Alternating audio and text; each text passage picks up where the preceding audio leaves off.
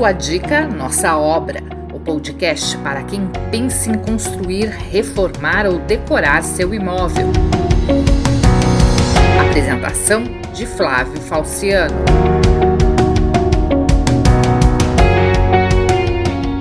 Olá, tudo bem?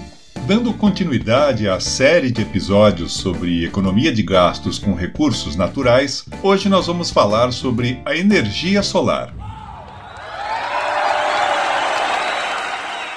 Claro que esse sistema de produção de energia é muito mais comum em casas do que em prédios, mas já existem empresas especializadas em criação de projetos de energia solar especificamente para edifícios. Então, fique ligado e ligada. Opa! A procura por energia solar tem crescido muito no Brasil, basicamente por três fatores o aumento constante e cada vez maior dos valores das contas de energia elétrica, a diminuição do preço dos kits de energia solar e, principalmente, o fato de que somos um país privilegiado em termos de insolação.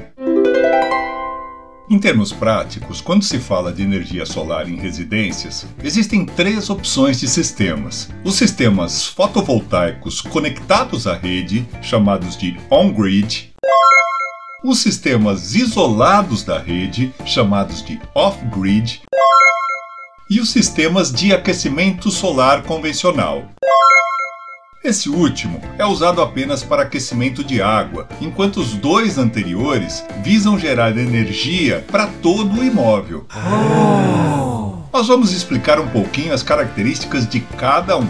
A tecnologia fotovoltaica gera energia elétrica através da conversão da energia solar captada pelas placas solares. Essa energia é gerada em corrente contínua e precisa ser convertida em corrente alternada, que é o padrão utilizado em nossa rede elétrica. Por isso, esses sistemas precisam de um equipamento chamado de inversor interativo. Oh. Em momentos de geração de pico, como por volta do meio-dia, por exemplo, a energia gerada pelo sistema costuma ser bem maior que o consumo da casa. A forma de lidar com esse excedente de energia é o que diferencia os sistemas on-grid e off-grid.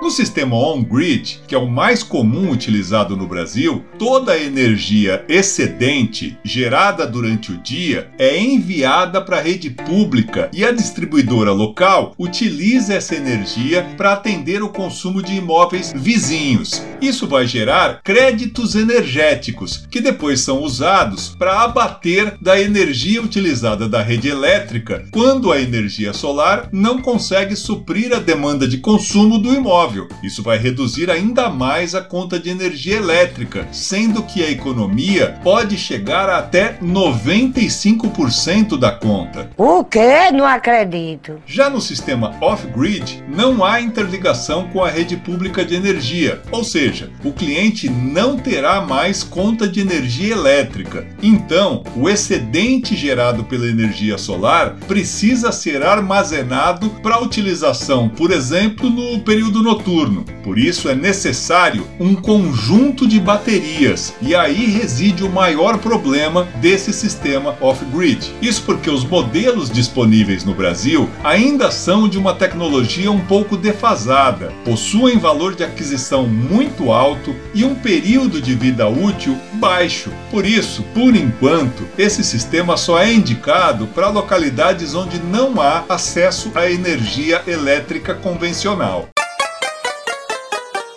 E por último, nós temos o sistema de energia solar térmica, ou seja, de aquecedor solar, que já existe no Brasil desde a década de 70. Esse sistema também funciona com placas solares, sendo que nesse caso a água fria da caixa d'água passa por tubos dentro dessas placas, se aquece e é transferida para um reservatório chamado de boiler. Nesse caso, para as residências, o objetivo é bastante específico: substituir o o uso de chuveiros elétricos. Portanto, é fácil perceber que, se esse sistema traz uma certa economia de energia no final do mês, uma vez que os chuveiros são um dos vilões do gasto de energia elétrica numa casa, a economia não chega a ser completa. Os cálculos são de que, com um sistema de aquecimento solar bem projetado, a conta de energia elétrica pode ser reduzida em 30 a 40% no sistema de aquecimento solar convencional,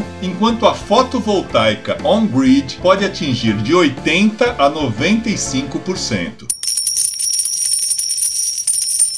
Esse sistema de aquecimento solar convencional também é o mais utilizado para aquecer a água de piscinas. Agora, falando de novidades nesse segmento, já existem empresas especializadas no desenvolvimento de projetos de energia solar para edifícios. Nesse caso, as placas fotovoltaicas são instaladas no topo dos prédios e o objetivo é gerar energia para suprir a demanda de gastos com a energia elétrica das áreas áreas comuns do condomínio. Com isso, o valor da mensalidade do condomínio pode ser reduzido.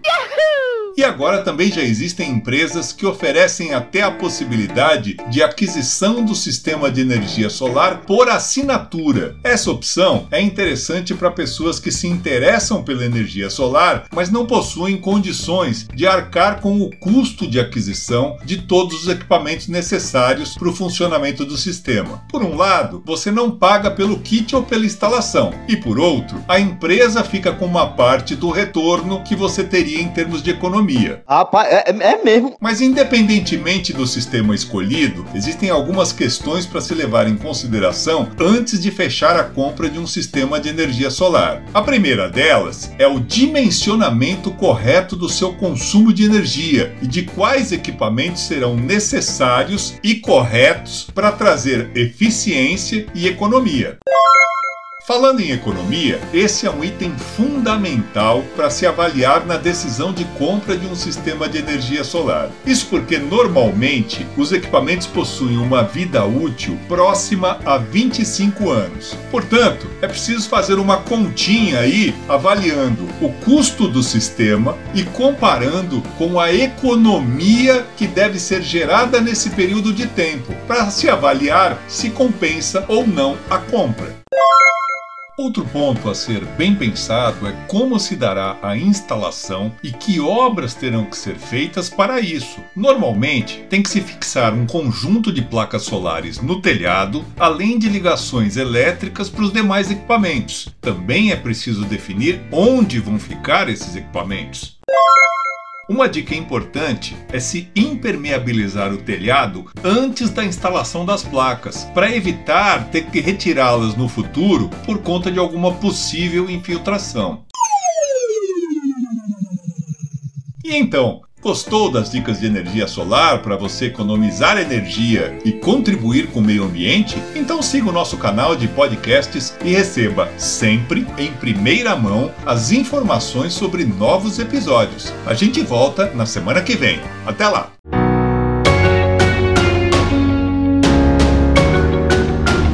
O podcast Sua Dica Nossa Obra é mais uma ferramenta do nosso canal para te ajudar a concretizar o sonho de construir, reformar ou decorar o seu imóvel. Te aguardamos no próximo programa.